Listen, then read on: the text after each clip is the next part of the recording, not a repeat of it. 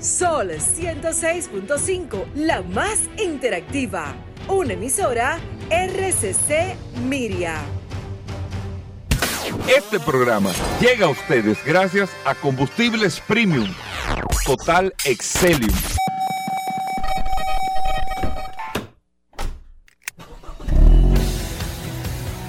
Bienvenidos al programa número uno de movilidad en la República Dominicana. Vehículos en la radio. Bien amigos y bienvenidos a Vehículos en la Radio. Señores, hoy es jueves. Gracias a todos por la sintonía, por estar compartiendo con nosotros en el día de hoy hasta la una de la tarde aquí en la más interactiva Sol 106.5 para toda la República Dominicana. Recuerden que usted puede descargar la aplicación de Sol en su App Store o Google Play. Sol FM, descarga la aplicación y ahí comparte con nosotros todos estos temas relacionados con el mundo de la movilidad. También, amigos oyentes, recuerden que tiene el WhatsApp de vehículos en la radio para tener esa interacción directa y más con los invitados, con las noticias, con las informaciones que manejamos aquí o que usted tenga y nos quiera compartir para nosotros también transmitírselo a los demás oyentes. Usted nos escribe 829 630 1990 829 630 1990 es el WhatsApp de Vehículos en la Radio para que usted tenga el contacto directo. Paul Manzueta con el WhatsApp en la mano, Paul. Gracias Hugo, al pie del cañón, señores. Hoy es nada más y nada menos que jueves 14 de julio. Gracias a todos por la sintonía. Hoy, como siempre, un programa cargado de informaciones, noticias, novedades, invitados y de inmediato la gente se está poniendo en sintonía a través de la herramienta más poderosa de este programa, Vehículos en la Radio. La gente está pidiendo su saludo y vamos a tener que darle saludo a la gente porque la gente es que manda en este programa Vehículos en la Radio. Así que, sí, así que atento porque en cualquier momento Vamos a entrar con los saludos a través de... Ah, en cualquier momento en Vehículos en la Radio le estaremos saludando. Es cierto. Hoy tenemos un programa maravilloso, como siempre, e extraordinario para todos ustedes. Lo van a disfrutar muchísimo el programa del día de hoy. Félix Pujol estará con nosotros hablando del tema de los derechos de los consumidores. Nuestros amigos de Car Factory también. Daris Terrero con nosotros en el día de hoy. Rodolfo estará con nosotros en el programa. Vamos a tener invitados importantes también. Y todos esos temas que nosotros tocamos aquí en este espacio Vehículo en la Radio. Dos temas al inicio es para que ustedes vean cómo va la industria eh, automotriz uno de los modelos más exitosos que tiene Lexus a nivel global, aunque la que más se vende la RX por el mercado norteamericano, es la Lexus LX, la grande, la que es muy popular aquí en República Dominicana. Y el éxito a veces es malo en, cierto sentido, porque eh, Toyota Grupo, el grupo Toyota, dentro de su subsidiaria Lexus, acaban de poner o acaban de cerrar eh, los pedidos de la Lexus LX600. Y esto lo podemos ver como bueno como malo, pero los pedidos lo acaban de cerrar porque ya eh, en Japón, por ejemplo, bueno, o vamos a decir la lista de pedidos en Japón, aquí tú tienes, yo creo que eh, el, la lista de espera está como de 10 meses en República Dominicana. Ustedes saben que eh, Lexus o, las marcas en particulares tienen producciones. Yo voy a fabricar 250 mil, que es el caso de la Lexus LX600, 250 mil al año. Pero yo reparto e, e, eso, o sea, independientemente que yo tenga 200 mil vendidas en tal mercado, yo no se la doy un solo mercado, yo le doy, le asigno 100 a República Dominicana, 80 a tal sitio, 50 mil a tal sitio en este año, esto, aquello, lo otro. Y en el caso de Japón, que sucedió hace un par de meses con la Land Cruiser, que también ha sido todo un éxito, con una lista de espera de cuatro años. O sea, tú vas a la tienda Toyota en Japón, eh, vas a comprar una Land Cruiser y te ponen dentro de cuatro años eh, para tú recibir tu vehículo, dando lógicamente un avance. Tú tienes que frizarlo ahí para que te garanticen la entrega de ese vehículo en cuatro años. Eso, dependiendo si las cosas van mejorando en el tema de la capacidad de producción, puede ir bajando, pero el fabricante se cubre con esto, con la disponibilidad que tiene en Japón. Pues eso acaba de suceder en el día de ayer con la Lexus LX600 que en Japón, para el mercado japonés, acaban de hacer un haul y ya cerraron las ventas de la Lexus LX600 por el momento. Incluso de las estrategias que están utilizando los fabricantes para eh, poder rentabilizar aún más eh, su esquema y su volumen de producción, es que están disminuyendo la cantidad de vehículos a producir al año y eso lo está llevando a poder, no que ellos van a poner más caros los carros, sino a poder enfocarse, dependiendo en el modelo este, hacer los modelos de mayor equipamiento para tener mucho mayor rentabilidad también y crear en el mercado esa demanda de oferta, eh, o esa, esa oferta, precio, demanda que se da sumamente interesante. Pero la, la noticia con esto es para que ustedes vean el crecimiento, eh, amigos oyentes, que ha tenido un producto como la LX600, que es el más caro que tiene Lexus, es que están poniendo, eh, amigos oyentes, ya un cierre de los pedidos en Japón, porque ya llegaron al cúmulo de tener un stand-by de cuatro años y no van a extender esto. Cuando vaya bajando el listado, seguirán asumiendo pedidos. Pero eso quería dárselo porque es una noticia importante para nosotros como mercado, para que ustedes sepan cómo va la Lexus LX600, por un lado. Por otro lado, Tesla acaba de tomar una decisión que Volvo hace más de un año lo había anunciado también, aunque no es definitiva la decisión, pero nosotros lo hablábamos aquí en el programa de que esto se irá dando con todas las marcas porque la tecnología te permite hacer esto. Y es que ya eh, no sé si es a partir del mes que viene o el año que viene, pero Tesla sí anunció de que sus carros no van a venir con llave, no van a venir con el control de la llave, definitivamente. Tú descargas tu aplicación móvil, se programa con el vehículo, eso tiene una serie de códigos de seguridad, para que en caso de que tu celular móvil se pierda, tú puedas tener acceso y puedas reenganchar con la aplicación y con los passwords que tú tienes, pero no vas a tener llave en el vehículo. Definitivo. Tesla, compras un Tesla, no vienes con la llave. Si tú quieres la llave, no, yo quiero tener, eh, a mí me gusta tener mi control, yo quiero tener mi llave adicional y eso, tú vas a tener que pagar 175 dólares, que no es un pago que nos vemos extraordinario para cada cliente en individual, pero para Tesla, ¿cuánto está vendiendo Tesla al año? Un millón de vehículos. Eh, sí. Llega un millón de vehículos. Estamos hablando que por 175 dólares son 175 millones de dólares que Tesla estaría o ahorrándose o teniendo un ingreso adicional de 175 millones de dólares. Hay blancos de llave, eso se le llama blanco de llave, el control.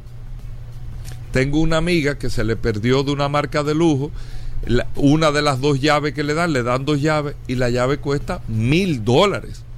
La original, para programarla y todo, mil dólares. Calcúlese usted una marca de lujo que vende más de un millón de vehículos, que te pone dos controles cuando tú compras el vehículo estaríamos hablando de casi 2 mil millones de dólares al año que se pudieran ahorrar porque ya tú tienes el uso de la tecnología.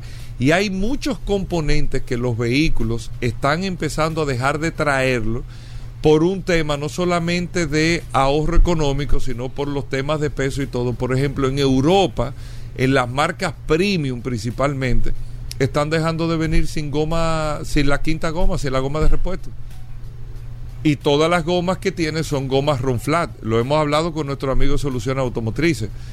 Tú quieres tener una goma adicional, tú pagas por la goma y el fabricante tiene un ahorro de peso al vehículo cuando se le va a hacer la prueba, tiene un ahorro económico que en vez de cinco aros se está ahorrando un aro, estamos hablando de un millón de aros con gomas al año y que te vende el adicional de ese aro y esa goma también en caso de que tú lo quieras y tú vas teniendo, es como lo que fuimos perdiendo con las líneas aéreas, te fueron quitando la comida, te quitaron hasta los refrescos, todo y ya todo en gran parte de la línea aérea te lo venden y rentabilizan la operación, que es lo que se está buscando en este, en este momento, sin sacrificar calidad cómo yo voy rentabilizando aún más la operación y más que lógicamente yo no te pongo la quinta goma, pero te garantizo la seguridad con goma Ronflat, que si el vehículo pierde la presión de aire de la goma, tú puedes seguir rodando en velocidades hasta 80 kilómetros por hora en un recorrido hasta que tú puedas resolver con el tema de la goma. Entonces ya no necesitas hacer un cambio de goma. Perdón. Si te quieres sentir seguro, entonces tú pagas por la, la goma de repuesto para ponerla atrás en el baúl. Y eso es un ahorro. Es lo mismo con las llaves. Volvo, como le decía, lo anunció hace un año, ya Tesla definitivamente tomó la decisión y es que tú tienes una aplicación, todos los carros tienen el encendido digital, el encendido por aproximación incluso, tú te acercas al vehículo y el vehículo abre solo, entonces tú vas a tener ese proceso de aplicación también eh, como lo estamos hablando en este momento. Así que bueno, dos noticias para iniciar este programa, vamos a hacer una breve pausa, tenemos muchas cosas en el día de hoy, venimos con Paul Manzueta en un momento. Sol 106.5, la más interactiva. Una emisora RCC Miria. Ya estamos de vuelta. Vehículos en la radio. Sol, Sol 106.5, la, la, la más interactiva. Bueno, de vuelta en Vehículos en la Radio, agradecer a todos la sintonía en este espacio en el día de hoy. Ya vamos con Paul Manzueta y mandar siempre, reiterar un saludo a nuestro amigo del WhatsApp, Paul. ¿eh? Claro que sí, Hugo Veras. Como siempre, eh, la gente está bastante activa a través del WhatsApp de este programa Vehículos en la Radio. Desde temprano, muchas inquietudes, muchas preguntas. Usted tiene el poder activa, en sus manos activa, activa. a través de esta maravillosa herramienta que este programa Vehículos en la Radio ha puesto en sus manos. Usted tiene la oportunidad ahí de resolver cualquier situación que usted entienda que tiene su vehículo. Usted tiene esa herramienta y es una herramienta totalmente gratis que nosotros le hemos puesto a ustedes. Y gracias por la sintonía y gracias por todas esas palabras interesantes. Mira, estuviste hace un momento hablando sobre el tema de, de la llave, de Volvo y de Tesla y demás. Y hay que ponerle atención, y siempre lo hemos, lo hemos estado comentando, al modelo de negocio que va a ser el, en el futuro el tema de los vehículos. Lamentablemente, fíjate que casi siempre tenemos que tomar un punto de referencia, lamentablemente, porque hay que decir lamentablemente porque mucha gente dice, ah, pero que tú, ustedes nada más hablan de Tesla, de Tesla, Tesla. Lamentablemente es la compañía que está ahora mismo trazando los caminos de hacia dónde va el tema de la No, movilidad. no es que lo mundo. está trazando, que le luce. Bueno, sí, pero es la que está trazando. Entonces el modelo de negocio de Tesla es lo que están copiando las otras marcas. Marcas tradicionales están copiando el modelo de negocio de Tesla. ¿Por qué están cerrando lo- los distribuidores y los concesionarios en los países? Porque Tesla tiene ese modelo de negocio. Entonces ellos están copiando el modelo de negocio porque se han dado cuenta que es el modelo de negocio que funciona y que le ha funcionado. Quitar los intermediarios y trabajar de manera directa. O los intermediarios tenerlos de aliado, pero no con el modelo de negocio que se ha estado manejando desde que se fundó la industria automotriz hace más de 100 años hasta el día de hoy, ya esto está cambiando. Ahora, ¿cómo va a ser el modelo de negocios? Ayer hubo de una información sobre el tema de la calefacción, cosa que yo la veo un poquitito quizás agria y difícil porque la calefacción es un asunto de vida. Tú te puedes morir dentro de un carro de frío por tú quizás no haber pagado los 18 dólares que se dice que van a cobrar. Yo no estoy de acuerdo con que cosas prioritarias se cobren dentro de un vehículo. Ahora, si las opciones sí te la deben de cobrar. Yo estoy de acuerdo y ese va a ser el modelo de negocio que se va a implementar. ¿Cuál es el modelo que se va a implementar, señores? El tema de la recarga. ¿Por qué Tesla está instalando los cargadores de vehículos eléctricos?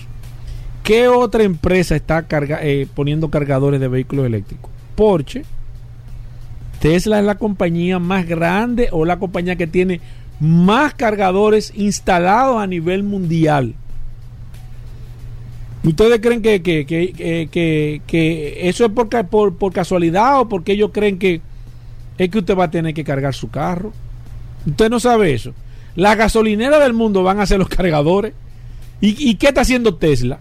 Está instalando ellos sus propios cargadores.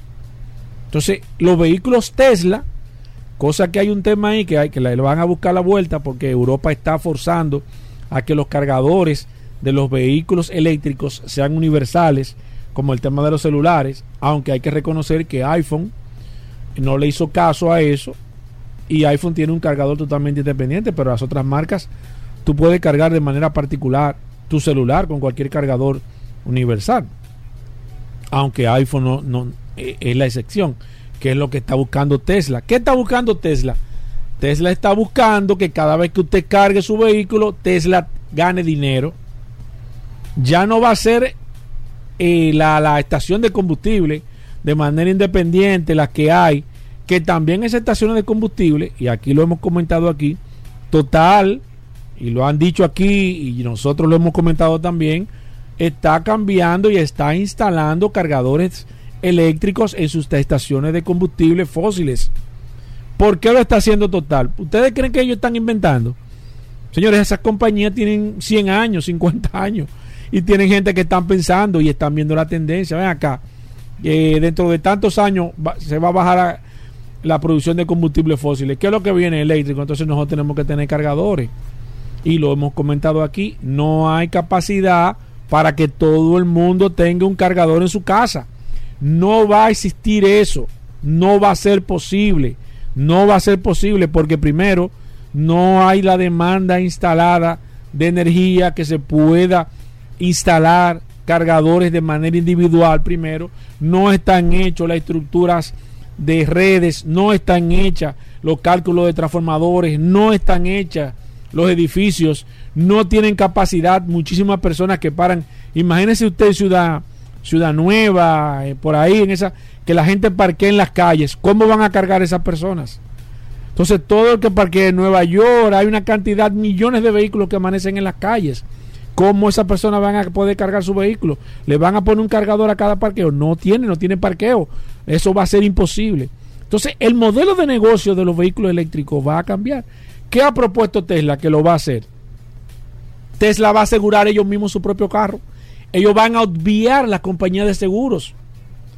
Tesla te va a vender el carro y te va a vender el seguro. ¿Por qué te va a vender Tesla el seguro? Señores, pongan atención a esto, ¿eh?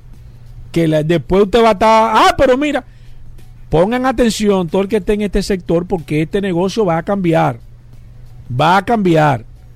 Tesla, ¿cómo lo va a hacer con el tema de los vehículos eh, en los seguros? Tesla te va a vender el vehículo y te va a cobrar una mensualidad por el seguro de tu carro, como tú pagas tu seguro. ¿Por qué? Porque Tesla es que te va a suplir las piezas. Tú chocas un Tesla, tú no, tú no, tú no, tú no consigues un guardalodo de un Tesla, eh, eh que, me fui a, qué sé yo, donde quién, a cualquier sitio aquí. Sí, pues no quise poner, pero sí, en la 20. De que va a conseguir un guardalodo y una mica de un Tesla. Usted no va a encontrar eso ahí, señor. ¿Usted me entiende? Usted no va a encontrar un espejo retrovisor de que de un Tesla, de que, de que, de que en un Junker. No lo va a encontrar. No lo ve, va a tener que comprárselo porque ellos son los que están vendiendo las piezas de manera directa. Él, en vez de hacer lo que han hecho las compañías tradicionales, de que hay suplidores que se encargan de fabricar los, las piezas, que este marca tal, marca tal, marca tal. Nosotros lo hemos hablado aquí, aquí hay, aquí hay fabricantes de, de una sola pieza, quizá hay 10 o 15 fabricantes de una sola pieza a nivel mundial. Tesla ha estado obviando eso porque el negocio también él le va a ganar dinero por los repuestos, por las piezas que usted compre, por los recambios que usted haga de los vehículos. ¿Quién fabrica la batería de los vehículos Tesla? Ellos mismos fabrican la batería. ¿Cuál es el negocio del futuro? Que Tesla te va a cobrar por el alquiler de las baterías que tú vas a utilizar. Entonces, todo este negocio, todo este engranaje de negocio, señores, todos los meses usted va a tener que pagar una factura porque su vehículo se lo va a exigir. El tema del internet, usted va a tener que ponerle internet a su carro. Su carro va a tener que tener internet. ¿Y quién usted cree que va, va a suplir el internet de los vehículos Tesla? Ellos mismos. Porque ellos tienen Space, SpaceX y tienen Starlink que están supliendo internet. Esos vehículos, y, y, cada vez que usted paga una mensualidad, va a ir una parte para esa. O sea, fíjese el negocio que está haciendo esta empresa, señores que no va a ser posible que ninguna otra empresa tenga la capacidad de tener todos los aditamentos, como lo están haciendo ellos. ¿Qué está haciendo, por ejemplo, las compañías tradicionales? Tienen CarPlay o, Android Autos. ¿Qué sistema tiene el, Tesla? Tiene su propio sistema. O sea, ellos han creado una estructura tan grande que se van a adueñar del mundo. Cuando usted le cobren, como dijo Hugo, por el autopilot, usted tiene que pagar una mensualidad. Ah, no, no tiene autopilot. Ah, mira, eh, viene esta actualización. Esa actualización te cuesta 50 dólares o 100 dólares la actualización de tu software. Pero esa- esos 50 o 100 dólares te va a dar, te va a aumentar la autonomía, te va, tú vas a tener que pagárselo a ellos. Y si no, el carro se va a quedar obsoleto porque está basado en el tema de la tecnología.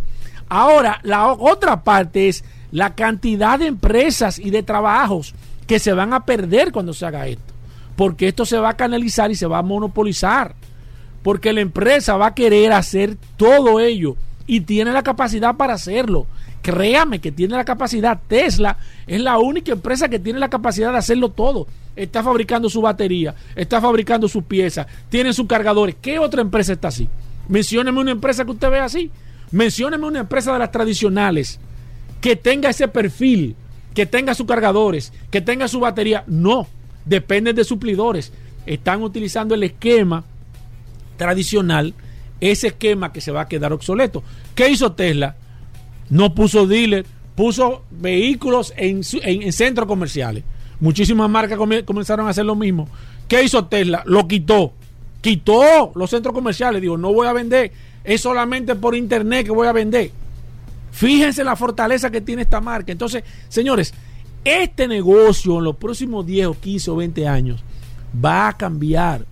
Porque eso, ese modelo de negocio, las marcas tradicionales se están dando cuenta de que ese es el modelo que va a funcionar.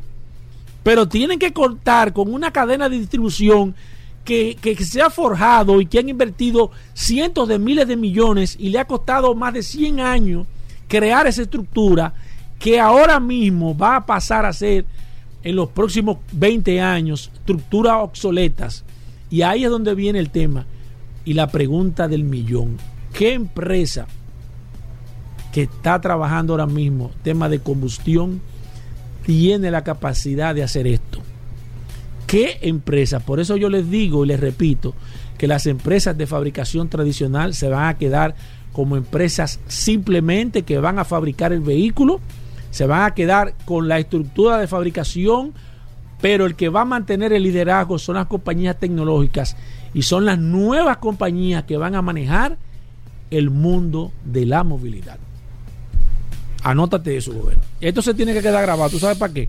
Para que dentro de 15 o 20 años a, a los sobrinos tuyos, a los hijos tuyos, tú se lo pongas. Tú dices, ese fue Paul que dijo esto. Mira cómo está esto aquí. Todo lo que él dijo aquí, parece que él era Nostradamus. No, tú tienes la barba, viejo, tú tienes la no, barba. pero te estoy diciendo. La, gente no ha querido entender la cosa, Bueno. pero por ahí es que va esto. Bueno, vamos con Félix Pujol Bueno. cuando regresemos. Amigos oyentes, muchas cosas interesantes, no se nos muevan.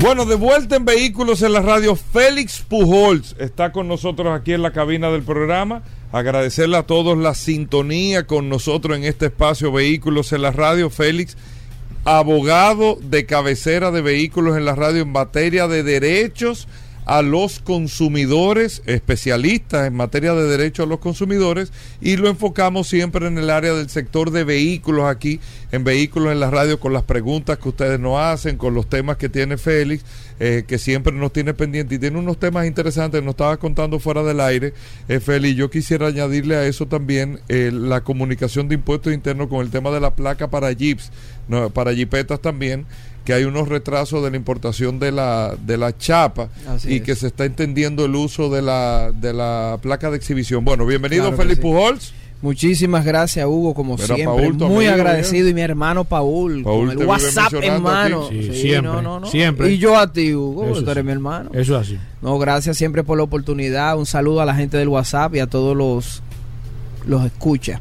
Fíjate, Hugo, si dos temas, un tema de seguimiento habíamos tratado aquí, una situación que se dio, no es una denuncia que habíamos hecho, sino una alerta para aquellos que han sido afectados, los consumidores sepan y tengan la información. Ah, se han dado unos errores de digitación, hay que precisar, los errores vienen lamentablemente de la Dirección General de Aduana y, y específicamente con los vehículos japoneses, que el chasis tiene eh, guiones. Entonces ese símbolo muchas veces lo omiten en la digitación y eso le ha traído unos inconvenientes, más que a la Dirección General de Impuestos Internos, que obviamente es la que tiene la situación en sus manos, a los dealers. ¿Por qué? Porque cuando un... ¿Qué es lo que pasa? O sea, que- Si en los errores de digitación, si no ponen todos los símbolos, evidentemente que cuando llegue a la Dirección General de Impuestos Internos para el tema de la placa y de la matrícula, eh, no va a aparecer como registrado ese vehículo, como que no ha pagado impuestos.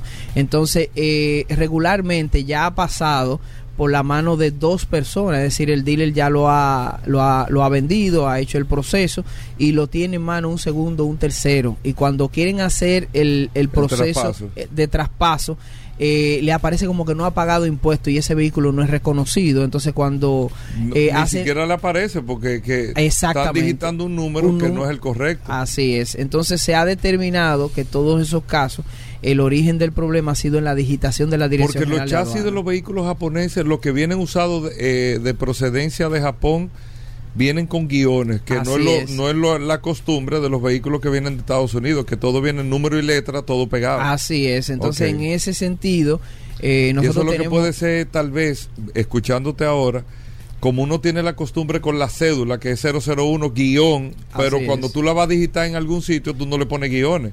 Tal Correctamente. vez eso es lo que ha... Eh, sí, en principio se decía que el sistema de la DGA no tenía eh, El permitido el guion, pero no es así. Tenemos de fuente de primera mano, estuvimos reunidos en la Dirección General de Impuestos Internos y la verdad es que han sido errores, lamentablemente. Para ello, la buena noticia es que y han el creado... guion está en el chasis Sí, también, o sea, está... sí, debe ser digitado porque es un símbolo que debe ser es un símbolo del Claro. chasis.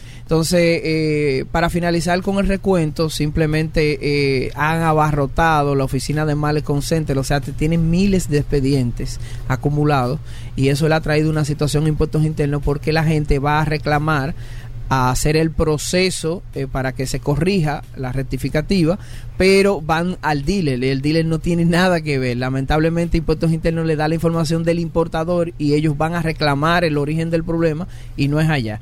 Pero la buena noticia que decíamos es que eh, estuvimos reunidos con Impuestos Internos como eh, en principio son afectados muchos de esos dealers, su imagen, su buen nombre, y anunciaron una mesa de trabajo conjunto con la DGA y próximamente van a estar agilizando todos esos procesos allá en impuestos internos.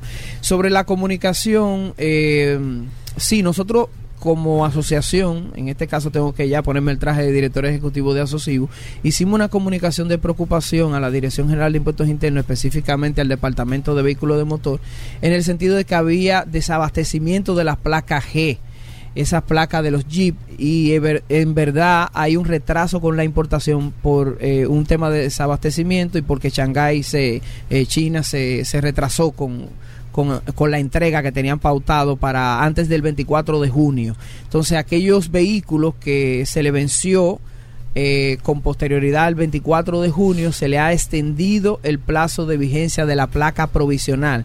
Para ello, el Departamento de Vehículos de, Motor, a requerimiento nuestro de Asocibu, le comunicó al director de la DGCET que eh, provisionalmente eh, se le ha extendido a esos Jeep que usan la placa G, que tienen eh, placa provisional para que no sean fiscalizados. Eso es una situación provisional y de desabastecimiento que tiene la DGI y damos la buena nueva.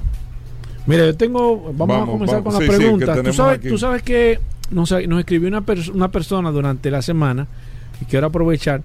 eh, de acuerdo a lo que él nos estuvo explicando, él tenía un vehículo aparentemente en mal estado y cometió el error de él mismo picar el vehículo. Eso, sucede mucho aquí en la República Dominicana, aunque uno no lo crea. Gente que tiene vehículos viejos y lo que hace es que lo pica y lo vende como hierro. Pero este vehículo se supone que tiene una matrícula, tiene un... Y ese vehículo que aparentemente, según nos explica el oyente, fue picado, pero evidentemente en la Dirección General de Impuestos Internos sale el vehículo como que el vehículo tiene su matrícula y su documento. ¿Cómo esa persona o cuál es el proceso, si tú lo sabes o si no? Porque evidentemente no sé si, si este tema tiene que ver contigo, pero eh, esa persona quiere hacer un descargo de ese vehículo y quiere como sacarlo del sistema, decir que ya ese vehículo no existe, que se picó, que se vendió, que se lo que sea. ¿Cuál es el procedimiento en este caso que se debe de hacer a la Dirección General de Impuestos Internos? Bueno, ahí eso está fuera del tema de derechos de los consumidores, pero sí hay un procedimiento, no es tan complejo, puede acercarse a la Dirección General de Impuestos Internos para hacer el descargo correspondiente, porque las cosas no se hacen así. No puede usted disponer de ese vehículo que tiene una matrícula y un registro y que existe jurídicamente como una persona así como existimos las personas que tenemos cédula, las personas eh, eh, eh, jurídicas, en este caso también el vehículo tiene una, una nomenclatura y la Dirección General de Impuestos Internos cobra impuestos por él. Entonces, el derecho de circulación, etcétera, todo lo que está vinculado a la existencia de ese vehículo, usted tiene que notificarlo y hacer un procedimiento. Como cuando usted también tiene una empresa y cambia de domicilio, Exacto. por alguna razón, Impuestos Internos necesita saber eh, eh, si usted cambió de domicilio y si usted va a cerrar su compañía, tiene que notificarlo antes, porque si no, no, eh, eh, no cerró en buen derecho. Así mismo pasa con los vehículos también. La semana pasada también nos escribió una persona con, con la inquietud, eh, eh, creo que estuvimos hablando, o no sé si tú fuiste tú que hablaste de manera específica con el dato de los descargos de los vehículos. La función de descargo cuando usted vende un vehículo. Lo importante y lo que- importante Lo importante que, ha sido- que, que de hecho salió. Sí, estuvo una- Rodolfo aquí ese día, Sí, recuerdo, Sí, creo. recuerda eso. Sí. Hay personas que vendieron su vehículo que me estuvieron escribiendo, que salen con vehículos a su nombre, que ya no tienen el contacto, que no tienen el contrato de venta, que no tienen la cédula de la persona que tiene el vehículo y demás. No tienen nada, No nada, más, tienen ti- nada. nada más el vehículo saben que era que- suyo. No, que sabe que está su nombre porque le están renovando la, la, la, la placa y ellos se verifican en la, en la página Y de la DGI. ahí. Sí, Y lo vendieron bono- hace cinco años. ¿Qué Bueno. debe de hacer una persona para, para quitarse o para obviar la responsabilidad? Porque hablamos que ahora mismo, la semana pasada tú hablaste de que había, había, había salido un caso de del tema de quién era el responsable al momento de vender un vehículo, si el contrato estaba realmente registrado y demás, pero yo no tengo la documentación porque ese vehículo yo lo vendí hace 10 años, 15 años, pero quiero descargarlo porque no tengo el vehículo.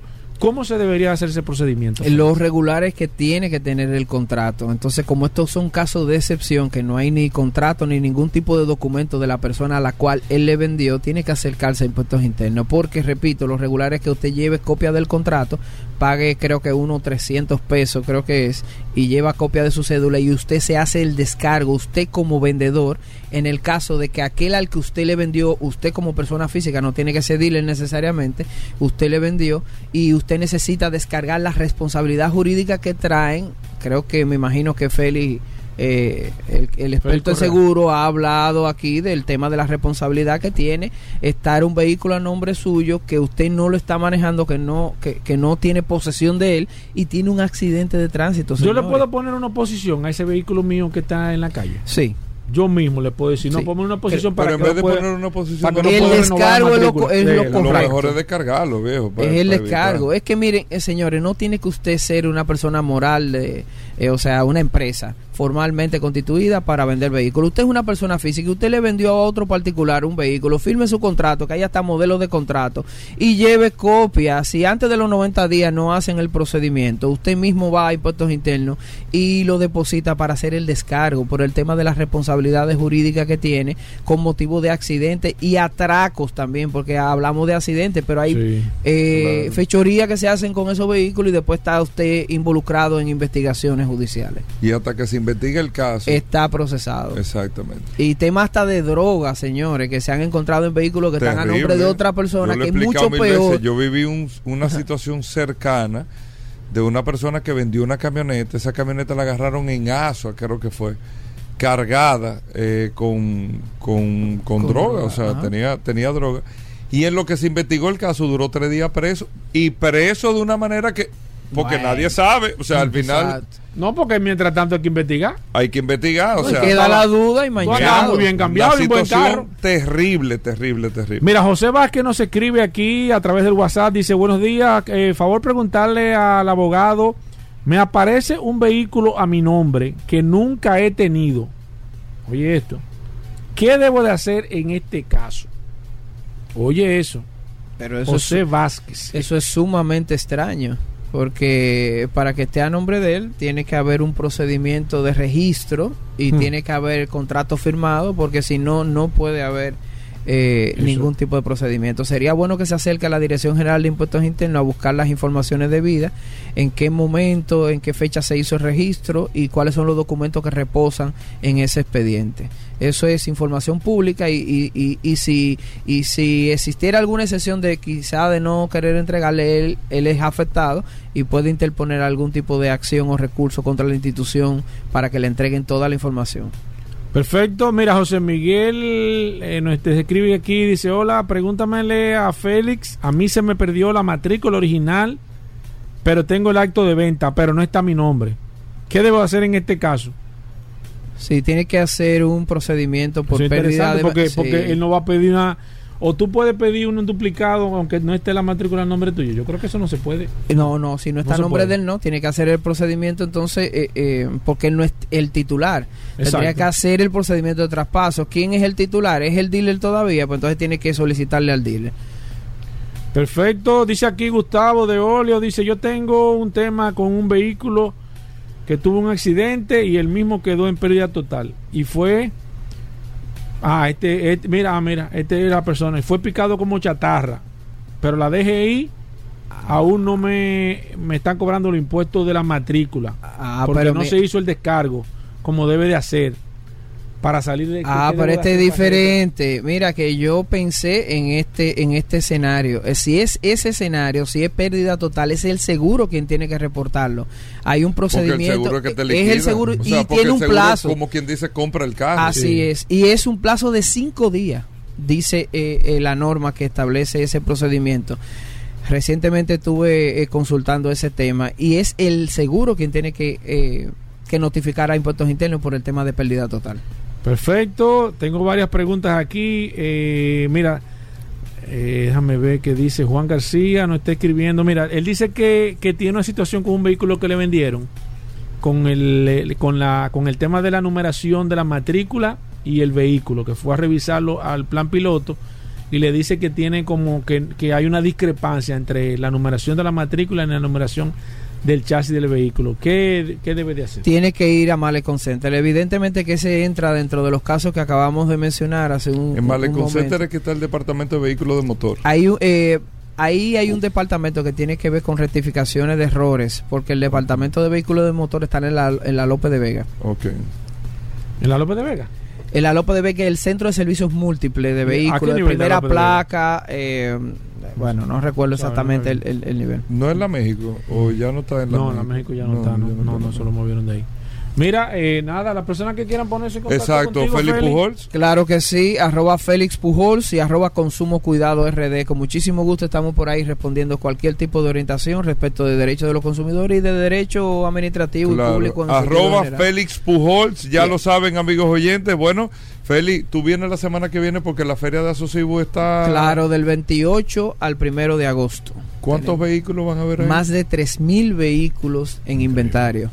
Bueno, ya tú nos contarás la semana que viene. Claro Está que sí, Hugo. Gracias Félix Pujol, nosotros hacemos una pausa, no se muevan. Ya estamos de vuelta. Vehículos en la radio.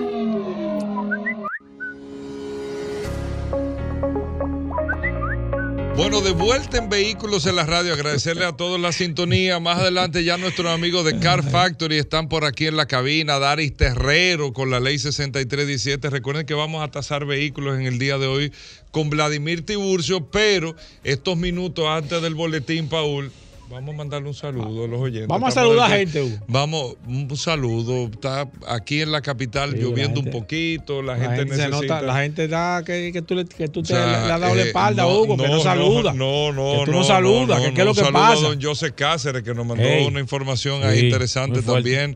Eh, pero bueno, vamos con saludos. ¿Qué hace. Félix Correa escribiendo, Hugo? No, no tiene madre. viejo. porque Félix Correa estaba aquí Pero. Félix Correa me está escribiendo a mí. Pero ya Te escribe. a- No, no, pero sí. ¿Y qué fue? Bueno, es, que, es, que, es que este programa es una adicción, Hugo Vera. Sí, Esto se ha sí, convertido. Mira, tengo aquí de manera inmediata a Martín Delgado. También Si tengo. nos dicen, por favor, hasta de dónde nos no, escriben. que pasa es que no lo voy a abrir para que para hacerlo mucho más rápido. Porque si abro que uno nada uno- más, pero tenemos el nombre, que nos digan eh, eh, ¿Cuál es la técnica de decir dónde escribe? Porque yo. de- en Sancho ¿De qué- Sama. Sí, ¿de dónde? ¿Pero qué se hace con que eso? no escriba mucho para no, no tener que abrir el WhatsApp, sino leer solamente que usted escribió y el sector y Ok. ya.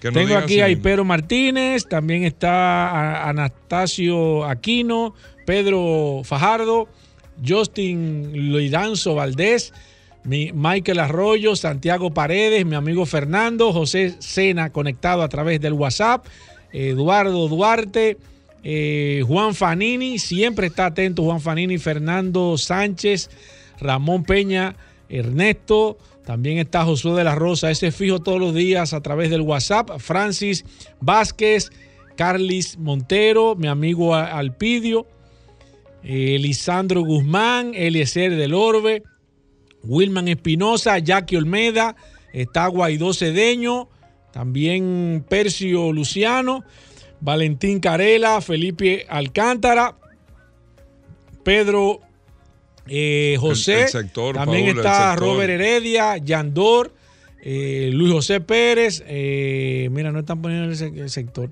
A Sabel Mejía, bueno, quizá ahorita porque que tengo el WhatsApp lleno. Ángel Soto también. Mira, Ángel Soto puso que de- está del millón. Diome de García, está también mi amigo Acosta, Rubén Portorreal, está Neiro Portorreal, Apolinar, Juan Manuel Pérez, Sergio Cabrera, José Miguel Cruz, Raimundo Domínguez, eh, Jaime A. Méndez, ese es amigo mío también, aunque todos son amigos míos, José Tapia, Carlos Sabat, Alejandro Pujols, Neiro Armador, Osvaldo Rodríguez, Francisco Javier, está Ángel Luis Santana, Paulino Abreu también, David Polanco conectado a través del WhatsApp, Edison Durán, eh, Eddie Peña, mi amiga Julia, Remy Susaña, Remy, ¿cuánto tiempo? Antonio Arias también, Remy Guaidó Susaña, Cedeño. Un, un amigo de este programa. Sí, Remy Pedro Susaña. Fajardo, Orlando Espinal, Carlos Torres, Roberto Hernández, José Pérez, José Marte, Miriam Castillo, Ángel Canela, Juan Lisset, Alejandro Pujols, Héctor Manzueta, ese tiene que ser primo mío, Antonio Ubrí, eh, José Ricardo, eh, déjame ver, Freddy Núñez. Usted también se puede conectar a través del 829-630-1990, la Que herramienta nos más escriban el poderosa. sector, escriban el sector para mandarle un saludo a la zona y que sea que sepan que por allá que le estamos saludando. ¿Está bien? Que le digan a los vecinos que sintonicen. que Exacto. Vamos con el boletín. Venimos con nuestro amigo de Car Factory. Estamos de vuelta. Vehículos en la radio. Bueno, amigos oyentes, de vuelta en Vehículos en la Radio. Agradecerle a todos la sintonía. Por aquí están los chicos de Car Factory con la radiografía automotriz que hacen cada jueves en Vehículos en la Radio. La gente de Car Factory RD en Instagram también. Siempre con los detalles, las informaciones. Geraldo y Jorge, chicos, bienvenidos al programa. Gracias, ¿Cómo va gracias, todo? Hugo, gracias Paul por este espacio que nos dan todos los jueves. Hoy tenemos una radiografía un poco curiosa, uno de los SUVs más aspiracionales por los dominicanos y además que esta semana se lanzó su sexta generación. Hablamos de Honda CRB, un carro bastante icónico aquí en República Dominicana que salió al mercado en 1995. Prácticamente fundando el segmento junto con su competidor, la Toyota diciendo que sí. RAV4. No, no. eh, Tú estás diciendo que sí. aspiracional. Sí, Sí, yo creo sí, que el, el CRB es uno de los. Sí, sí, sí. sí. eh, Hugo, increíblemente. Nosotros salíamos a la calle Sí. a hacer preguntas, ¿qué carro tú te comprarías? Sí, Y sí, El la carro de gente ensueño. decía, Y la gente decía Honda CRB. Honda Sí, sí, CRB. sí, sí, sí, El sí. carro Ahí de están los ensueño. videos. No, no, no. ¿De De verdad? sueño. Sí, hay una Que categoría sí. que sí, Hugo. Que no, va, No, no, no. no va a está- llegar No, a no, una, está bien. a no una estoy diciendo que no. O sea, no, no, no, no estoy diciendo que no. O sea, yo estoy de acuerdo con lo de aspiracional. Yo creo que todo el mundo quisiera sí, tener. sí, sí. O sea, toda familia dominicana piensa en una CRB. Sí. Más que en una Déjame Rafael. decirte que, que, que es difícil que... Bueno, aquí no hay rencar en el aeropuerto que no tenga CRB. Es verdad. Porque todo el dominicano... Digo, todo el extranjero que viene... le- No, eso no, sí, eso no tiene que ver. Eso, no- llévate de mí, Hugo. eso no tiene que Sí, ver. llévate de mí, es demandada, es la demandada. calle que preguntábamos Una ¿cuál es gente que venga, un viajero que venga y no se aparezca en un CRB en, en el barrio, no, no está, está atrás. Está yendo Nadie mal, alquila. sí, le está Oye, yendo oye, mal. oye, Que nadie alquila oye, aquí. Nadie va a un rencar necesariamente puede ser porque hay todo tipo de clientes pero necesariamente a fulano si no tiene tal carro yo no alquilo ahí Sí, CRB que buscan. Sí, sí, sí.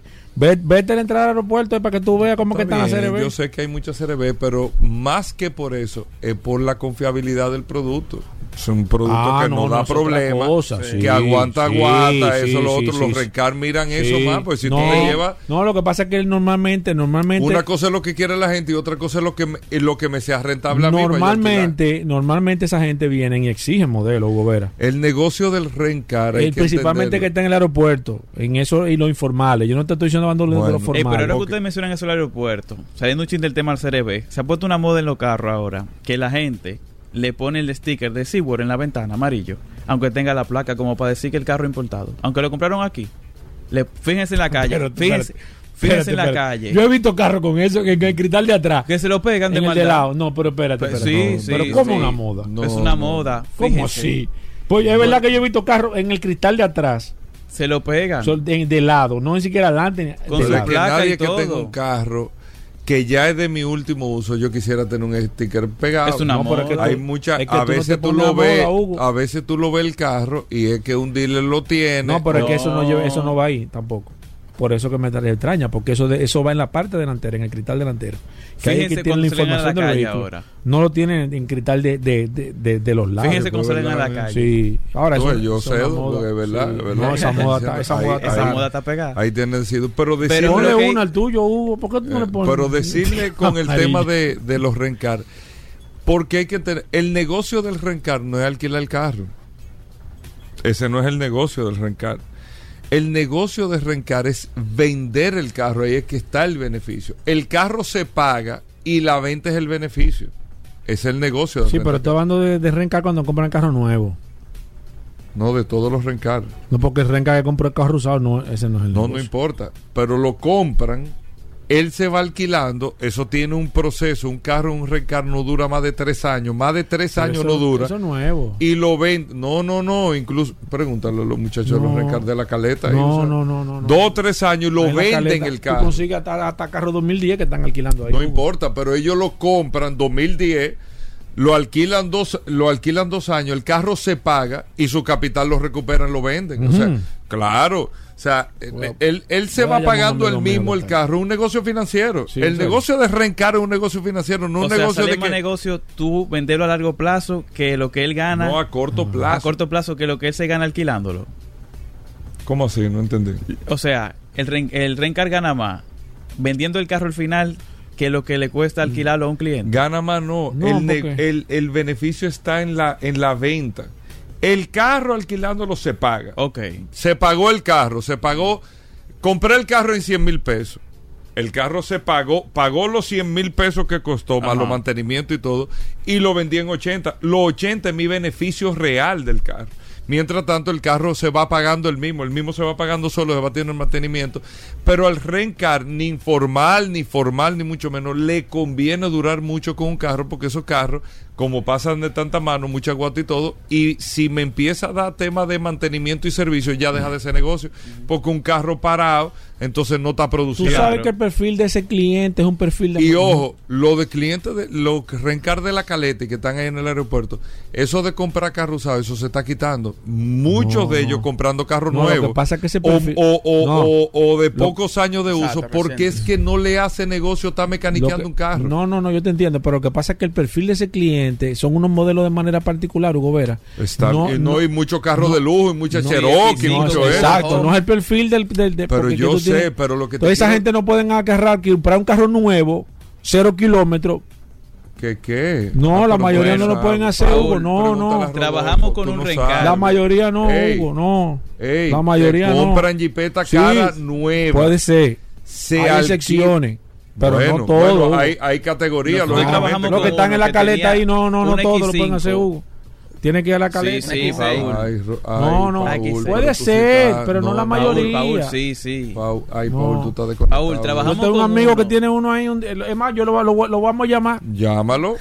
Pero llámalo. No, lo que pasa es que quizás Ah, no quiere, que él, no, que- él no quiere dar la declaración en el aire. con uno. El negocio, si el carro te empieza a dar problemas, ya. Sí, lo que pasa, Perdió el negocio. lo que pasa es, Hugo que si, Y si le da problema a un cliente, perdió la si confianza. tú ves la, renta- la- la rentabilidad en base a la inversión, Hugo Vera, no te hace, no te hace tampoco, los números no dan. Paul. No te dan si, si no es ¿Tú a largo plazo. No, Pues no. Calcúlalo, calcúlalo. Eh, una Nosotros CRB. ¿Cuánto cuesta una CRB? No, no, pon un 36, vehículo cero 30. kilómetros. No una CRB, pon una Cherokee No, nueva, te cero kilómetros, para que tú una veas que no le cuadra. No, un 36 mil vehículo, dólares, 36 mil un vehículo de lujo cero kilómetros no le cuadra a un dealer de eso. No le cuadra a un rencar. Yo no sé ¿Tú cómo... sabes cuánto es una CRB? No, no, yo no estoy hablando de CRB, estoy hablando de vehículo de lujo. Tú me hablaste de una X6 y una X5 nueva. Esos vehículos, eso no le da número. No hay número ahí que tú puedas cuadrar un vehículo para los tres años tú sacarle esa rentabilidad. No se lo saca, Hugo. No se lo saca así. Ahora, una CRB, una, una, For- una Forescape. Yo estoy al punto de, pararme de aquí y coger para allá. No, para no, no, veas. calcúlalo una X5 nueva, cero kilómetros, a ver cuánto tiene que, que- que durar alquilándolo. Calcúlalo, para que tú veas. No le dan los números. ¿Cuánto Oye, paga qué- una, serie, oye, una, X, una cosa, X5 viejo. alquilada? Nosotros No, en una ocasión pero calcúlalo. Qué cosa, Calcúlalo. tú no sabes. Pues, pues dime cómo no es. Dime cómo es, para que tú veas que no dan los números. No te dan los números. ¿Tú sabes cuánto paga un X5 alquilar? No, no sé. ¿Cuánto No, paga? no ¿Cuánto? sé, no sé. Dime tú. No, averigua, No, no. Dime tú si tú. averigua. ¿Y el tipo de público que lo alquila? Pero ¿cuánto? Yo no sé. Vamos a esperar a Rodolfo ahorita, él te va a explicar. No, porque que Rodolfo- No, el target de Rodolfo es un no target te- de clase alta. No te imaginas la cantidad de No. X5, de Mercedes-Benz, de, De Audi que Q8, compran. LX. Nueva. Pero, pero, bueno. Yo no veo ese negocio ahí para sacarle cuarto a eso. No, sí. que tú no lo veas desde, desde aquí sentado, tú no lo vas a entender. No, pero yo- le sacan. Bueno.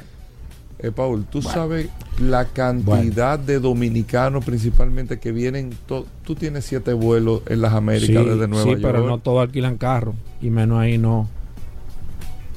No, Paul, no todo Hugo, no. Tú tienes No. siete vuelos de Nueva Sí, York. pero no todos alquilan carro ahí. Bueno, está bien. Yo de- No, va- vamos a no. una cosa. Vamos a No, una no, cosa. no, vamos a no. hacer una cosa. No. Traigan un, un- Yo te voy a de traer a alguien Sí, vamos a traer a de alguien. los reencar de allá. Le voy a pedir a Rodolfo exacto. para hacerle una entrevista aquí. Exacto. Y vamos a tirar números. Seguro no nos va a Yo te- explicar yo te- al 100% Yo te el aseguro negocio. a ti que el negocio El negocio, El es negocio- la venta del carro. El eh, negocio puede es ser, la venta pero no es rentable. Comprarse una X6 una X5 nueva, cero kilómetros para En un rencar. No se lo saca lo cual. Óyeme, le saca dinero en el precio del alquiler. Le sacas dinero al seguro.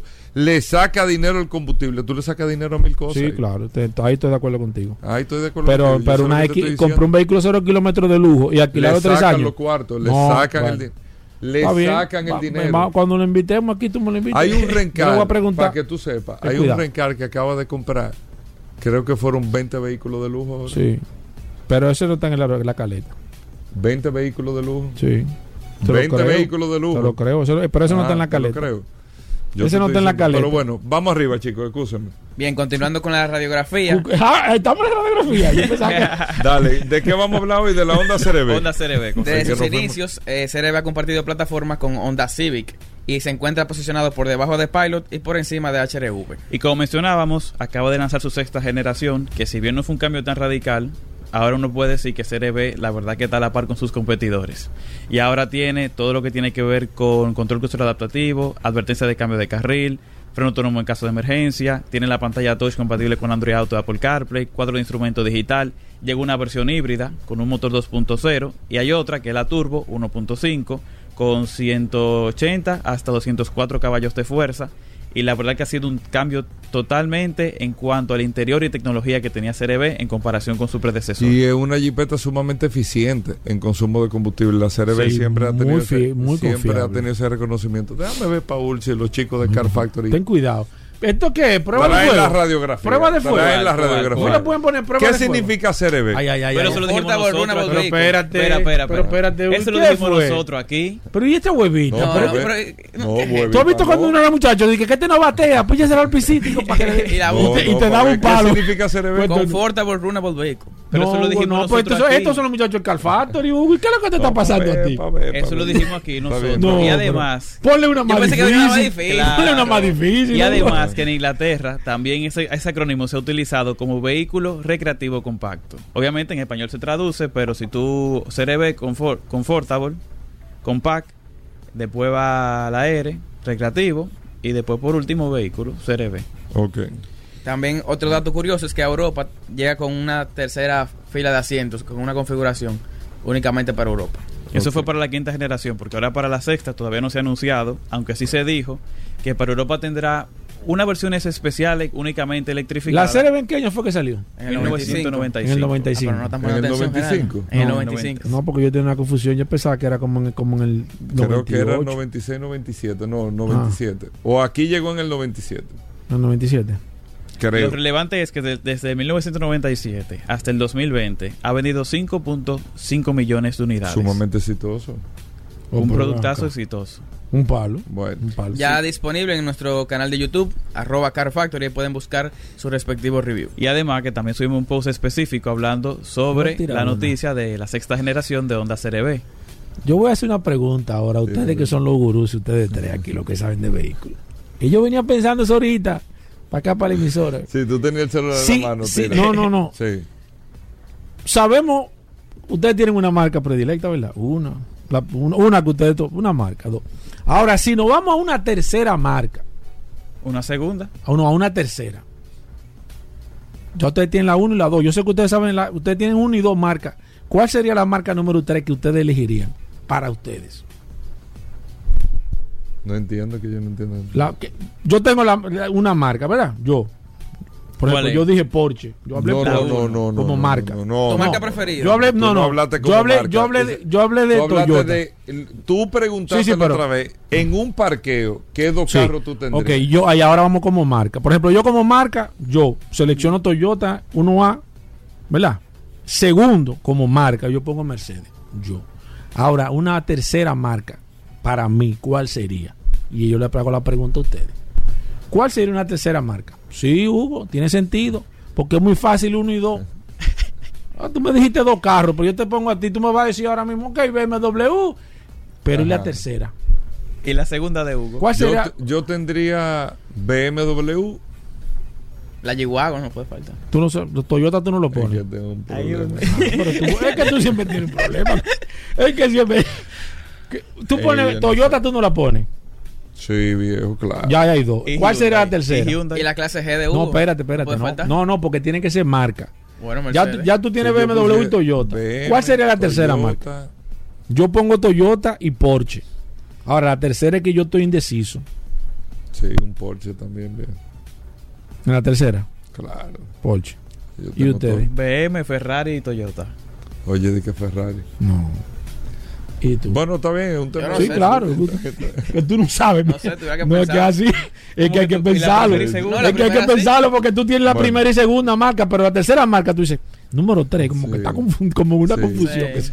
Bueno, eh, eh, ya, Car Factory. Arroba Car Factory RD en Instagram y Car Factory en YouTube. Bueno, ahí está, amigos oyentes. Vamos a hacer una pausa, no se muevan. Ya estamos de vuelta. Vehículos en la radio. Sol, Sol 106.5. La, la- la más interactiva. Bien, y de vuelta en Vehículos en la Radio. Gracias a todos por la sintonía. Daris Terrero con nosotros. La ley 6317. Daris Terrero siempre nos trae un artículo, una información sobre la ley y es un servicio que se hace para que todos podamos conocer este nuevo marco legal para el tránsito y la movilidad, la, seis- la ley 6317 de tránsito, transporte y movilidad. Daris Terrero está aquí con nosotros. Vamos a ver qué tenemos en el día de hoy. Gracias, Hugo. Gracias, Paul. Agradecer siempre la oportunidad que nos brindan de llegar a toda la audiencia de vehículos en la radio por acá, por la más interactiva Sol 106.5 y este segmento que hemos denominado Dari Terrero, hablando sobre la ley 63-17, la ley que rige la movilidad, el transporte terrestre, el tránsito y la seguridad vial en República Dominicana. Miren, hoy voy a abordar una dinámica que es muy conocida eh, por los conductores y es a propósito de unas declaraciones dadas por el director general de la DGCET, el general Peralta, donde habla de que se estarán subastando los vehículos que están retenidos en los centros de retención. Siempre que hablo de los centros de retención, tengo que hacer una aclaración, aclaración que la DGCET no me ha pedido, pero que tampoco la realiza. Y es que canódromo, canódromo solo es el centro de retención que está ubicado en el kilómetro 13 de la autopista Duarte, próximo a la República de Colombia, entre la República de Colombia y la Monumental. Se llama Canódromo porque ahí funcionaba un establecimiento llamado Canódromo El Coco, que era un establecimiento dedicado a la, a la carrera de perros. Pero los demás centros de retención no son canódromos, porque solo se llama canódromo porque ese lugar fue utilizado para esos fines. Lamentablemente la autoridad tuvo la oportunidad, cuando el escándalo con el defensor del pueblo, de variar todo el esquema que, que hay en torno a ese lugar, pero no tuvo la valentía, la fortaleza ni la visión de cerrar ese lugar y establecer otros centros de retención que le dieran un carácter, un empuje, le dieran una, una actualización, una modernidad a los centros de retención de vehículos en República Dominicana y obviamente seguimos actuando de manera rudimentaria, de manera eh, artesanal, pu- pudiéramos decirlo así, retendiendo los vehículos sin ningún tipo de cuidado ni ningún tipo de respeto. Entonces yo quiero referirme a esas declaraciones dadas por la DGC, donde habla de que se estarán subastando. Y ciertamente la ley 63 y 7 establece en el artículo 243, párrafo 1, que, que cuando el propietario del vehículo removido no lo haya reclamado en un plazo de 90 días, el Poder Ejecutivo, oigan esto, cuando en un plazo de 90 días el vehículo no haya sido reclamado, el Poder Ejecutivo podrá venderlo en pública subasta. Es decir, que no es una atribución de la DGCET la venta del vehículo. Porque obviamente DGCET no puede ser juez ni puede ser parte. DGCET lo retiene y DGCET no puede venderlo. El Poder Ejecutivo subastará el vehículo, cubrirá los gastos eh, de servicio de remolque del depósito del vehículo en el caso de que se utilice algún tipo de depósito privado que la ley prevé que usted puede tener un, un depósito donde pueda retener los vehículos, es decir, que usted no tiene necesariamente que tener los vehículos en calidad de almacén, sino que usted puede perfectamente esos vehículos que usted tiene lo puede tener en un lugar con ciertas condiciones. Es decir, que la DGC puede tener lugares, parqueos o lugares con condiciones para retener los vehículos en condiciones que se mantengan y que no haya ningún tipo de dificultad. Porque gracias a Dios, la DGC nunca ha sido demandada por un propietario, pero es posible que lo puedan hacer. Entonces, cuando el vehículo no haya sido re- re- removido eh, o retirado en un plazo de 90 días, el Poder Ejecutivo podrá crear las condiciones para que en pública subasta pueda vender el vehículo, obviamente cubrir los gastos de remolque, los gastos de- del lugar donde está el vehículo y el dinero restante se le devolverá al quien figure como propietario del vehículo. Entonces, en este caso, yo no, no me queda muy claro si una persona no retira un vehículo es porque probablemente no tiene los mecanismos para eh, poder mostrar y poder certificar la propiedad del vehículo.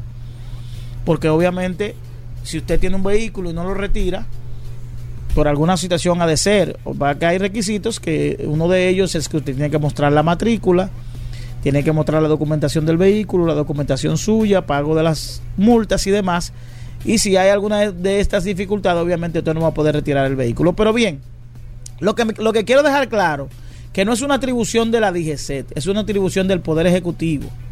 Del Poder Ejecutivo establecer el mecanismo para, para la pública subasta. Y sobre todo, lo que a mí me llama poderosamente la atención con relación a este anuncio es que antes de la DGCET y el Poder Ejecutivo establecer el mecanismo para la pública subasta, deben verificar que los vehículos a subastar estén en condiciones óptimas para entrar al parque vehicular o establecer un mecanismo de venta de que el vehículo se utilice para piezas. Es decir, que este vehículo no tenga documentación, es decir, que no tenga documentación significa que no tenga certificado de propiedad, que sea retirado de, de- del registro nacional de vehículos y que sea utilizado único y exclusivamente para piezas, en, en ca- en caso de que el vehículo pueda utilizarse como piezas.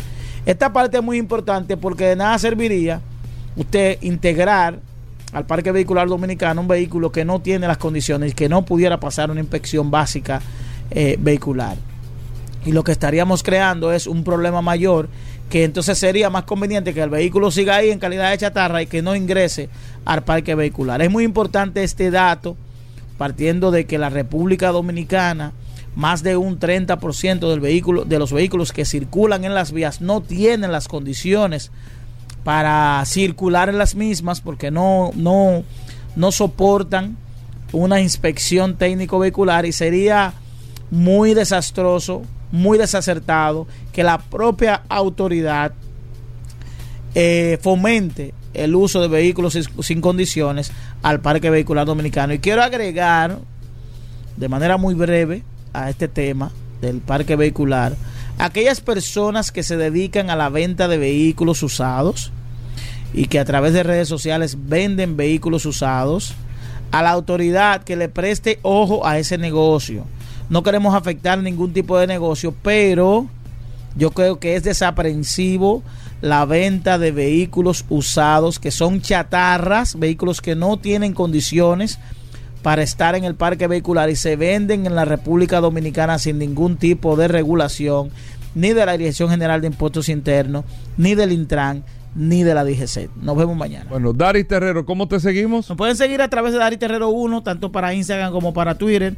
A través de nuestro WhatsApp pueden enviar sugerencias, fotos y cualquier imagen que tenga que esté vinculado al tema de la movilidad, de la imprudencia que ocurre en República Dominicana al 829-421-7758. Bueno, gracias Daris Terrero. Hacemos una pausa. Venimos en un momento. Ya estamos de vuelta. Vehículos en la radio. Bueno, de vuelta en Vehículos en la Radio, amigos oyentes. Gracias a todos por la sintonía. Hoy jueves y como cada eh, eh, día jueves en Vehículos en la Radio, nosotros tenemos la sección de la tasación de vehículos, de darte el precio de tu carro, de que usted que tiene un vehículo ahora mismo, que quiera saber, no es que lo quiera vender, pero usted quiere saber en cuánto está ese vehículo. Ve acá, ¿cuánto me dan por este carro?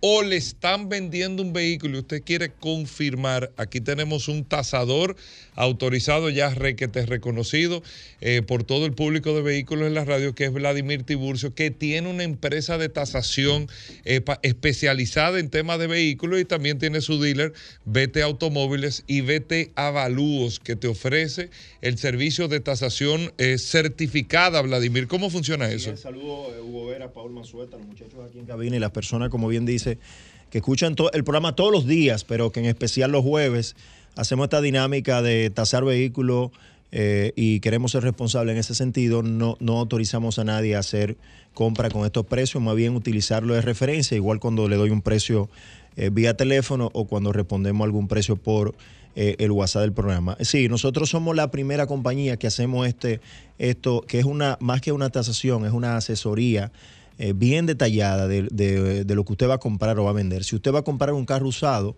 nosotros hacemos un levantamiento de información de todo lo que usted necesita saber para comprar ese vehículo, igual para venderlo. Si va a venderlo, a veces en algunos casos desconoce la situación de que tiene el vehículo o los atributos que pudiera tener, entonces nosotros nos encargamos de esa parte. Somos pioneros en ese sentido y ya no hay razón para usted hacer una mala compra. Eh, no, que fulano lo compré y a los seis meses me salió un problema. Nosotros, usted nos llama, hace una cita con nosotros y nosotros vamos a hacer un levantamiento completo de todos los pormenores del vehículo, incluyendo el Carfax, que hemos dicho en otros programas que hasta lo, lo están falsificando en algunos casos, no, no todos. Eh, y hay que tener cuidado en este sentido. Si ya usted compró ese vehículo, eh, siga usando su vehículo. Yo les recomiendo, lo ideal es hacerlo antes de comprar para que pueda garantizar su dinero. ¿Y qué cuesta esto? O sea, 100 dólares o el equivalente en pesos, no importa el vehículo. Nos trasladamos a cualquier parte del país. Lógicamente eh, eh, podemos eh, evaluar el tema de, de- de qué sitio, pero aquí en el Distrito Nacional y, y en la zona metropolitana eh, eh, tiene el mismo costo. 100 dólares, lo equivalente en peso, no importa lo que cueste el vehículo. ¿Qué incluye? Rápidamente la tasación del vehículo, chequeo mecánico, chequeo computarizado, historial de vehículo en los Estados Unidos, entre otras cosas que van a estar detalladas bien precisa en el informe con algunas recomendaciones para que usted pueda hacer, como decimos nosotros, una compra o una venta de manera Que inteligente. usted esté seguro con lo que está comprando. O sea, tú vas a invertir 10, 15, 20 mil, 30 mil, 50 mil dólares, 100 mil dólares en un carro. Invierte esos 100 dólares para que tú estés consciente de lo que estás comprando. Así o es. también, si tú lo vas a vender, esa tasación, Vladimir a la franca, no, mira, yo estoy vendiendo este vehículo en tanto, mira aquí la evaluación. Sí, Para que tú exactamente. una El herramienta. precio, lógicamente, el precio, y, y aclarar esto, el precio que arroja la tasación es el precio del mercado, lo que el mercado está dispuesto a pagar eh, eh, después de, lógicamente, el levantamiento y lo que encontremos. Ya si usted lleva esa evaluación, porque hay personas que me han dicho, si lleva esa evaluación a algún dealer, lógicamente el dealer se la va a recibir un poco más económico, entre un 10 y un 15% del valor final de venta. O sea que también es bueno aclarar eso. El, el precio que arroja el informe es el precio de venta, no el valor de recepción de ningún dealer. Y tenemos que ser responsables en eso porque también pertenecemos al sector y lo que queremos es que se hagan operaciones y cosas bien hechas. Bueno, tu teléfono, Vladimir. 809-306-5230 mi WhatsApp. 809-306-5230. También me pueden seguir en las redes sociales como B Corta T Automóviles, que es el dealer, y B Corta T Avalúo, que es la compañía de tasación en sentido general, pero con una especialidad en la asesoría y tasación de vehículos. Bueno, vamos con Vladimir Tiburcio. De inmediato tenemos el teléfono de la cabina, marca, modelo y año del vehículo que tú tengas. Y Vladimir te da un precio estimado de en cuánto está ese vehículo en el mercado. 809-540-1065 es el teléfono de la cabina. 809-540-1065. Tomamos llamadas por la cabina y después usted puede escribir por el WhatsApp también 829-630-1990, marca, modelo y año. ¿Sí buenas? Sí, buenas. Eh, Honda Odyssey 2019, LX.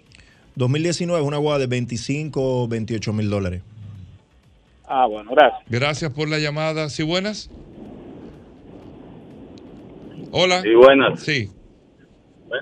Una pregunta, Vladimir. Eh, Hugo, si yo, por ejemplo, te voy a comprar un vehículo a ti directamente y yo llevo a Vladimir a tasarme ese vehículo y la diferencia de precio en el que tú tienes y el que ellos tasan hay- es considerable. ¿Qué, qué, qué hago yo? Dime. Eh, Usted hace explícame eso, por favor. excelente pregunta. ¿Qué pasa ahí, Vladimir? Mira, nosotros no, no interferimos porque es un libre mercado. Eh, no necesariamente lo que está vendiendo una persona ni está en precio de mercado porque está perdida o viceversa. Puede ser que usted se, roje, se tope con una tasación al revés de lo que él dice, que tenga un valor por encima del precio que le están vendiendo. Entonces eso es relativo. Nosotros no interferimos en, en la negociación, pero sí, lógicamente, eh, justificamos por qué llegamos a ese precio en los comentarios, porque puede ser que la persona o el dealer o la persona de manera particular crea que está vendiendo una cosa y realmente cuando le hacemos el levantamiento está vendiendo otra. Y le explico, vuelvo y digo, hay casos que se dan mu- muy, aislados, pero se dan, que al revés, que el vehículo está en, 100 en 20 mil dólares, por ejemplo, y la tasación da 23 o 24 mil dólares, 20 22 mil 500 dólares. Y ahí también lo que es igual no es ventaja. Y también se da el caso donde el vehículo está en 20 y la tasación arroja 16, 17. No puede estar muy alejado, o sea, no es tan alejado. La diferencia puede ser un 5, un 10%, más o menos, que es el rango de negociación, pero si está bastante alejado, es o porque la persona no sabe el precio del mercado o porque el vehículo tiene otras cosas que desconoce o conoce esa ¿Y persona y, si no, el y carro no lo está refleja. mucho más caro de la tasación? Si el carro está más caro, o sea, ¿Qué hace? O sea, yo estoy comprando el carro, el carro me lo están vendiendo en 20, pero tú dices, bueno, el precio de mercado de ese carro es 16. ¿Qué pasa? ahí? No, no, nosotros no, no interferimos ya. Bueno, y además la gente pide lo que quiera por su Es libre mercado. O sea, tú puedes mostrarle la tasación a esa persona. A lo mejor esa persona puede entrar en razón y decir, mira, eh, yo recibí ese carro y desconocía que era un salvamento. Y ahora veo que la tasación dice el que es un salvamento o que le bajaron la villa y veo que la penalidad que le dieron es la diferencia entre la que dice la tasación y la que yo estoy vendiendo. O sea que eso lo puede incluso consultar. Pero entiendo con el mismo perfectamente vendedor. la pregunta Pero la pregunta usted, es señor. válida y se da y se ha dado también en, en, en escenarios diferentes. Perfecto, vamos con esta. ¿Sí buenas? Vladimir. Sí. Gran Cherokee Tri House de 6 cilindros 2017. Óigatela. ¿Eh? ¿Una qué? Una Trail House. Ajá, Do- 2017. 2017 es una guagua de 27, 28 mil dólares, hasta 30 mil dólares pudiera ser. Vamos con esta, ¿sí buenas? Hola, Vladimir, adelante. sí, buena. Eh, yo quiero realmente saber la opinión eh, sobre dos marcas de vehículos que estoy decidiendo comprar. Y es de la Runner y del Camaro. Opinión, no precio. Exactamente, exactamente. Opinión de mercado. La Son, do- Forerunner, son dos vehículos, son dos vehículos que no compiten, pero la Ford Runner no tiene, de verdad, no te puedo decir eh, más que cómprala. Eh, Exacto, es un o sea, es que de la excelente, es un eso es- excelente. Cómprala, viejo, o sea, una cómprala. Forerunner, Sí. Y un Camaro, Exacto. el tema del Camaro es que la mayoría de esos carros, y Paul que sabe, y hemos discutido eso en mucho, eh, mucho, mucho programa y de manera eh, personal, eh, el tema de los Camaros, Ford Mustang y esos carros deportivos Sí, regularmente lo traen el 95% para no llevarlo a un 100, lo traen con su- como salvamento porque es un carro muy caro en los Estados Unidos. Y cuando tú le aplicas, Dependiendo del cuando tú le que apliques, sea, sí, pero eh, el que en sea. todos los escenarios, eh, eh, Hugo, en la mayoría de casos lo traen con algún Nosotros golpe o salvamento. hemos siete y hemos estamos- evaluado eso y hemos hablado eso eh, también. Y e- ese es el gran problema, porque aparte de que el impuesto, eh, eh, la mayoría de esos carros son libre comercio, pero los impuestos son muy caros, a menos que se presente con factura. Pero el problema es que en Estados Unidos es caro el carro. Lo que hacen es que lo traen como salvamento. Pero en sentido general, como marca, eh, como opción, como modelo de vehículo, es un gran vehículo. Es un carro deportivo, pero que no genera mayores complicaciones de, de- de- más que mantenimiento. Es un carro americano fácil de mantener si está en buenas condiciones. Vamos con esta, ¿sí buenas? Hugo Vladimir. Adelante. Buen buenas tardes. El Subaru Forester 2019 con 25 mil kilómetros. Excelente vehículo. Esos son de los vehículos que casi no se reciclan y, y la gente a veces no valora. Es superior a, a otros modelos que compiten. Pero es una guagua perfectamente que pueden pagarle. eh, usted puede venderla o puede pagar por ella si la encuentra entre 26, 28 mil dólares. Excelente, excelente opción. Vamos con esta, ¿sí buenas? Sí, buenas tardes. Adelante. Si quisiera saber el precio de una Wrangler Rubicon 2013. ¿Una? Un Wrangler Rubicon. 2020. 2013. Ah, 2013, una 2013, eh, um, si es la, la Unlimited o, o Es si una Rubicon. Una Rubicon, eh, eh, eh, si es un Sahara, por ejemplo, eh, entre 25 o 28 mil dólares. Pero la Rubicon es la más full. La Rubicon es la. la, la- Pero hay una que es un límite de ese modelo. No, eh, la Wrangler La- es Sahara, Unlimited y, y- y y la Rubicon, y- y Rubicon. La Rubicon, es, la Rubicon nueva Eh, creo que está eh, en el- casi en 100. Casi ya. 100 mil dólares, 98 mil dólares, aproxim- 95, 98 mil ¿Tú dólares. Pero esa guagua, entre 25 y 28 mil dólares. ¿Tú cómo que conoces bien ese Ayudando vehículo? Vladimir aquí bien. ¿Te está gustando ese vehículo? Sí, buenas. Chulísimo. Sí, sí, adelante. Adelante. Bueno, sí, buenas. Hola, sí. Opinión, ¿Forerunner o, o, o Highlander?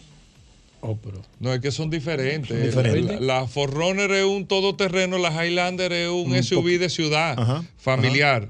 Así mismo. totalmente Totalmente diferente. son diferente. totalmente Eh, El manejo, la- el diseño, el, el- todo es totalmente diferente. Pero como marca, cualquiera de las dos opciones, dependiendo de la necesidad que tú tengas, es una muy buena opción. Ok, vamos con estas y buenas. Frontier 2021, 50 mil kilómetros. La, La, la- la- la versión más full. Sí. Bueno, es una guagua de 40, 39, 40 mil dólares más o menos. Perfecto, vamos con esta llamada, si buenas. Buenas tardes. Adelante. Nissan Pathfinder 2017. Eh, rango de precio y opinión, por favor. Excelente guagua. Esa guagua trajo un, un récord de ese año y un par de años con el tema de la, o sea, es lo único que yo he podido escuchar con el tema de, las amortigua- de los amortiguadores, específicamente los amortiguadores traseros, pero es una gran guagua. Eh, ya en ese año no tiene un gran consumo y, y si es 4x4, tremendo 4x4 de esa guagua. Y es una guagua de 23, 25 mil dólares, comparada con las competencias de ella, es una de las guaguas más económicas. Me preguntan aquí, ¿cuál es mejor, la Toyota Siena o la Honda Odyssey. Odyssey? Yo prefiero Siena. La Honda eh, es muy buena guagua, pero yo prefiero. La Siena es un poquito más alto, el tren delantero, ve, perdón, un poquito más bajita. eh, el tren delantero es un poquito menos resistente, pero es una gran guagua también. Pero entre esas dos opciones es un poco más rígida, como más de trabajo que la Siena. La, La, la, la Toyota. Siena. No, la Toyota Siena. La Siena, la, la Odyssey, perdón, es más bajita, el tren es un poquito más tú flojo. prefieres la Yo Toyota prefiero, Siena. sí. Ok, Eh, vamos aguanta con un esta. poco más. Sí, buenas. Sí, buena. Adelante. Sí, por favor, una Ford Explorer 2006. Si es, una, 2006. si es una XLT 2006, entre 325 350 mil pesos. Vamos con esta. Sí, buenas. Sí, buenas. Saludos, buenas. Un comentario, Hugo. Quiero que ustedes me arrojen luz. Adelante. ¿Por qué la marca Cura, con su modelo MDX y el TL, no se ve tan frecuente en el país? Y yo veo en Estados Unidos que es una máquina que se vende de manera constante y tiene un diseño novedoso ahora mismo y mucha tecnología. Y, y se ve en Nueva York, Acura se ve muchísimo. Acura, York, eh, Acura es la marca de lujo de Honda. Acura es como Lexus para Toyota, Infinity para Nissan, esa misma línea. Pero la verdad es que aquí como que no... Y, pero aquí tiene la representación. Bueno, Agencia Sí, Bella sí, tiene Agencia que Bella- tener lo que pasa es que para tiene. tú traer Agencia Acura. Bella la tiene. Es como Delta Comercial, tiene que, tú tienes que tener una a división. Aparte, eh, no sé. Así en detalle no sé, pero... el- Yo creo que el- llegaron el- a traer el grande. ¿Tú te acuerdas? No, y el, y el, el y el- Legend. y el carro... El. Qué carro más el carro deportivo, el, el- ¿El cuál? ¿El Integra? No, no, no, el otro, el otro. El la versión pero el más- Integra, la versión- exacto. el Integra también Sí. ellos lo llegaron a traer. Sí. Pero es una guagua de verdad, que es una gran me opción. gusta mucho. Es Honda, gran es Honda de. Le- eh, exacto, es como alguna marca que aquí Estados específicamente es como mucho, muy ¿eh? subestimada. Y la gente como que no la ve como una opción. No la que, ve aquí. eh, ando buscando un vehículo de tal presupuesto No, y te no dice cinco, te dice cinco, exactamente, No te dice cinco opciones, pero tú le dices, pero Pero no, puede ser no una... está posicionado ni siquiera de usado. No, nada, nada, nada. No, aquí en- Totalmente, en, aquí el no. mercado dominicano, pero una, Es una tú gran- estás comprando un Honda Y con es, lujo. y es como tú dices, Nueva York es una de las marcas Full, que más le gusta a la gente. sí, sí. Pero un Honda Sí. con lujo. Vamos con el WhatsApp 829-630-1990. Voy con la primera aquí, déjame ver. eh, Tengo aquí a Ramón que dice aquí una Suzuki Gran Vitara 2007. 2007, 280, 325. Eh, Julio, eh, por favor, recuerden que el WhatsApp es solamente para escribir. Eh, Julio Edmundo dice, hola, ¿cuánto cuesta un BMW 525i 2007, Vladimir? Es un carro, habría que verlo, es un carro muy particular, esos carros de lujo, pero es un carro de 350, 400 mil pesos, pero de verdad te digo, es un carro que habría que evaluar para poder asignarle un precio. Honda- No porque sea un mal carro, sino porque eh, eh, es un- el mercado es muy limitado. Perfecto, es una H1 2018, diésel de carga. De carga es una guagua de 1.100.000, 1.250.000 pesos. Eh, aquí tengo a Francis que dice una por Explorer XLT 2008 4x4. Eh, tres y medio, 375. Eh, Moisés dice Toyota Tacoma 2011 4x4. Si es doble cabina, eh, es una guagua de 18, 20 mil dólares. Tengo aquí a Luis Miguel que dice una Tundra 2008 americana, la grande, no me deje fuera. No nosotros dejamos 16, fuera a nadie. 16, 17 mil dólares. Eh, Edward Reyes dice aquí Rafor eh, 2012, la full V6. 2012 es una guagua de 19, 21 mil dólares. Eh, tengo Hasta a 22. Patricio Novoa, ese es hermano mío. Patricio, un placer tenerte aquí. Dicen, ¿cuánto se puede vender una Hyundai Santa Fe 2013? 2013 es una guagua de 850 a 9 y medio. Ericsson dice aquí Toyota Yaisi 2013 de carga. Y la Yacer. Ya, Yaisi. Ah, debe ser, Diesel. debe ser esa. ¿De qué año es? 2013. 2013, igual, con un millón cien, un millón doscientos cincuenta mil pesos. Perfecto. Tengo a César Santana que dice aquí, César, eh, que César, una Siena XLE 2017. 2017, 27, 28 mil dólares. Y una Siena también 2008. 2008, 380, 425. Aquí está un saludo a Evelyn Liranzo que está escribiendo. Alguien que se está agregando. Ok, esa está agregando. Rafael Durán dice Durango 2017. ¿Qué precio? 17, 19, 20 mil dólares, 21 mil dólares. Leonardi Tejeda dice un Yaris eh, 2015. Eh, 5 y medio, 575. Enriquillo Vargas dice aquí una Dodge Durango eh, Grew 2012. 2012, 19, 18, 19 mil dólares. Antonio dice una Mazda CX5 2016. Eh, 20, 21 por ahí. Tengo a Tommy que dice un Chevrolet Colorado Diesel 2020. Eh, si es la versión más full, eh, entre eh, 33, 35 mil dólares. Perfecto. Ricardo dice un Ford Mustang 2015 V6 techo duro. Eh, 22, 23 mil dólares. Eh, Julio, eh, CCE, una sesión para evaluar el pro y contra de determinada marca. Ok, perfecto. Vamos a tomar eso en consideración, Julio. Eh, lo vamos a comentar. Tengo a José, José que dice aquí una gran Cherokee Laredo 2011. 2011, 7 y medio, 800 mil pesos, sí, una Laredo. Moisés Santo dice, ah, que ok, gracias a ti Moisés. Eh, tengo aquí a Ra- Raivi Salcedo, una Prado eh, TXL 2015. Eh, 35 o 38 mil dólares. Ok, una persona que se está agregando aquí dice qué precio tiene una, una Town Country 2015. Eh, 9 y medio, un millón cincuenta. Wagner dice una Ford Explorer 2013, la límite. 8 y medio, 9 y medio por ahí. Edward Reyes dice aquí Nissan Versa, eh, no, el Note, Nissan, el, el Note 2014 americano. 2014, 4, 25, 4 y medio. Eh, Enrique Astacio dice una Chevrolet Camaro 2018, el convertible V6. Eh, 30 mil dólares, 28, 30 mil dólares. Sandy dice aquí el último, una Jeepeta Peugeot, la 3008 2018. Es una huevo de 25, 27 mil dólares. Vladimir, comunicarse contigo. Se- el- al celular, mi, mi WhatsApp es 809-306-5230, 809-306-5230. Invitar a las personas que si van a comprar un carro en este momento, van a vender un carro, se pongan en contacto con nosotros y hagan una cita y nosotros nos vamos a encargar del resto. 809-306-5230. Nos pueden seguir en las redes sociales como B Córtate Automóviles y B Córtate Avalúos. Estamos ubicados en la calle Aristide García Gómez número 11 en el sector Los Prados. Bueno, gracias Vladimir, amigos oyentes. Recordar, Hugo Vera, que mañana en vivo mañana- en Soluciones Automotrices. Mañana vamos a estar en vivo en Soluciones Automotrices. Así que atención, en la Ortega eh, y Gasset, esquina, Esquina Franfeli Miranda, Miranda. ahí vamos a estar con nosotros, con todo el equipo de vehículos en la radio. Así mismo, amigos oyentes, no- bueno, mañana nos vemos en Solución Automotriz. Combustibles Premium Total Excelium. Presentó.